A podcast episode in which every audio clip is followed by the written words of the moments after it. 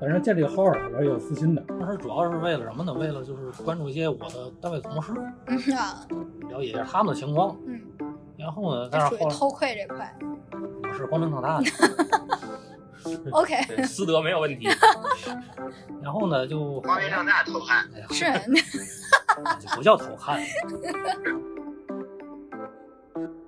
一开始玩的时候很上瘾，QQ 还不算一个是特别特别有社交感的一个一个应用，是我我玩最上瘾的就是校内。然后再后来，就突然之间我，我我体会到了，那就是几个人好多群的那个感受。这八个人，这七个人拉个群，然后还是这八个人，另外七个人拉个群。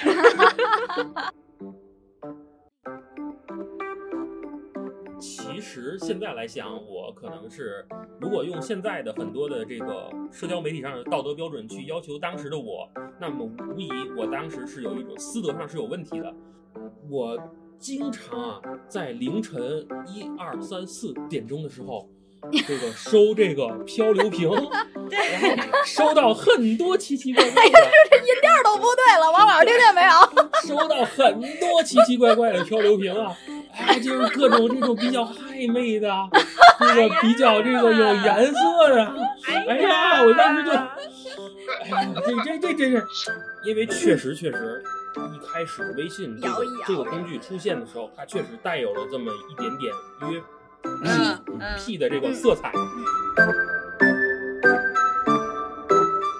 更多精彩内容，敬请期待荔枝 Meeting 在线七月十四号晚七点第六十三期节目。你有多少冲浪马甲？